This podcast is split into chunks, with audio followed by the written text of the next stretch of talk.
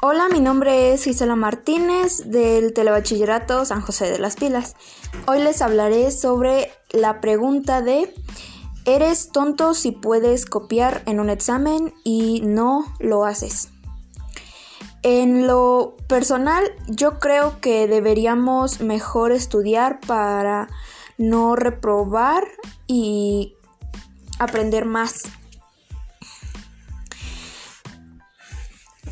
¿Qué copiar? Mi respuesta está basada estudiar en las ideas de que no es bueno copiar porque no aprendemos. Creo que la mejor manera de actuar es estudiar que copiar. Para concluir, les doy las gracias por escuchar.